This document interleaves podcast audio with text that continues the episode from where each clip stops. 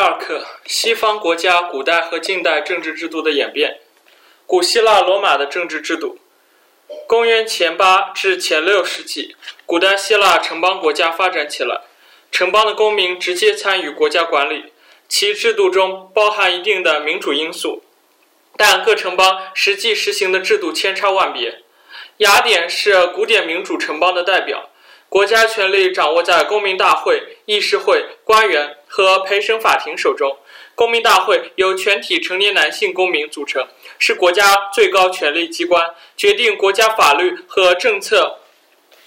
议事会议员从公民中抽签产生，主要负责为公民大会准备决议草案，并参与国家日常管理。官员由选举产生，大多一年一任，在任时需接受监督，可以随时可以被罢免。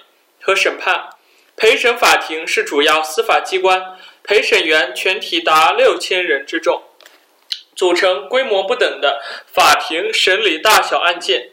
雅典城邦国家的民主是建立在奴隶制度之上的民主。斯巴达是希腊城邦国家中寡头政治的代表，虽然公民大会名义上是国家最高权力机关，但王位世袭，国王垄断了军事统帅权。长老会议员仅三十人，且终身任职。监察官从全体公民中选举产生，拥有主持公民大会、审判国王等重要权利。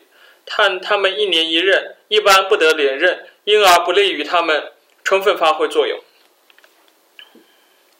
罗马共和国的国家管理由执政官、元老院和公民大会掌握。执政官有两人，一年一任，由。全体公民选举产生，他们的主要职务职责是担任军事统帅，主持公民大会和元老院，并执行相关决议。元老院由卸任高级官员组成，终身任职，负责向官员提出建议，协调他们的行动。公民大会有权立法、宣战、媾和与审判，是罗马国家最高权力机关。但公民大会的。呃，召开和表决都受到高级官员和元老院的限制，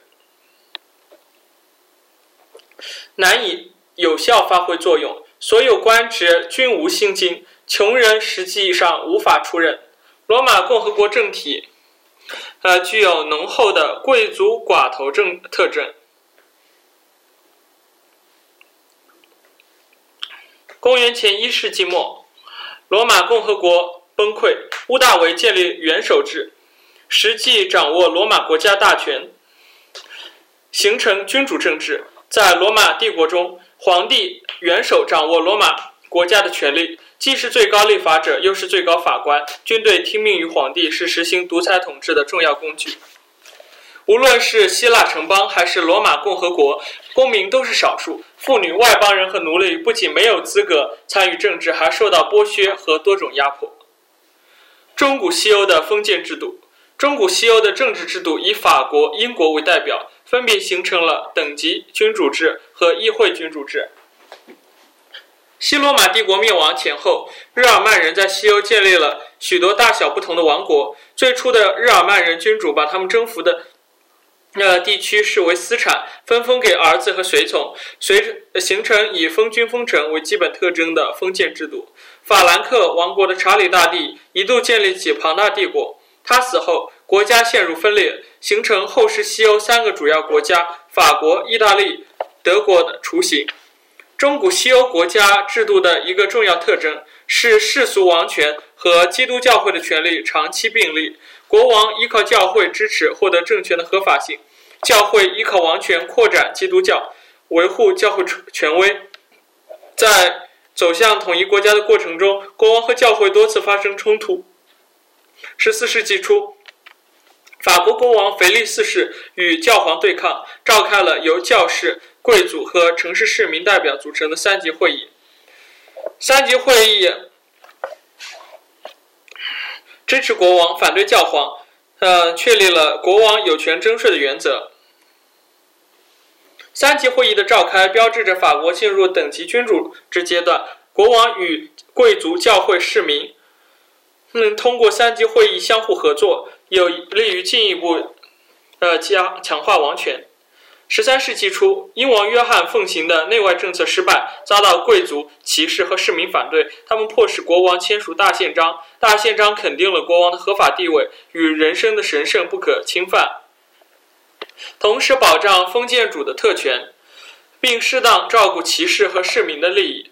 十三世纪中后期，英国多次召开议会，议会权力逐渐加强。十四世纪中期，英国进入议会君主制时期。国王通过议会为自己的政策寻求支持，议会以向国王请愿的形式要求国王改善统治。西方资本主义政治制度的产生与发展，近代英国、法国、美国等国的政治制度既有共同点，又各具特色。近代资产阶级通过革命和改革确立了西方资本主义。政治制度，其中以英国的君主立宪制、美国和法国的共和制最为典型。十七世纪的英国资产阶级革命奠定了君主立宪制的基础。此后，英国的法律由议会制定，国王无权废止，议会定期召开，未经议会同意，国王不得征税和招募常备军。十八世纪，英国逐渐形成内阁制度，国王的权力限于任命。的议会多数党领袖出任首相，并批准首相提名的各部大臣。内阁实际掌握政府权力。1775年，在北美的十三个英国殖民地发生发起独立战争。次年，美利坚合众国建立。1787年，美国制定了宪法，规定美国是联邦制共和国，联联邦政府对外代表国家主权。拥有宪法明确规定的权利，各州拥有一定的自治权。联邦政府实行三权分立，总统是政府首脑，掌握行政权，兼任陆海军总司令。国会分为众议院和参议院，拥有立法权和批准税收的权利。司法权属于最高法院和国会规定设立的下级法院。法国共和制的建确立经历了长期过程。1792年，法国首次建立共和国，但共和制度并不稳固。1870年，法国建立第三共和国。1875年，通过新宪法。宪法规定，法国国会由参议院和众议院组成，立法权由两院行使。总统任期七年，呃，经参议院同意，有权解散众议院。经过数年动荡，法国确立了共和制。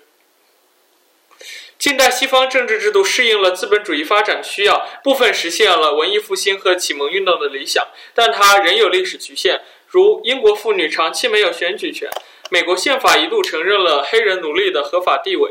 经过十九到二十世纪的多次改革和革命，西方政治制度逐渐走向稳定和成熟。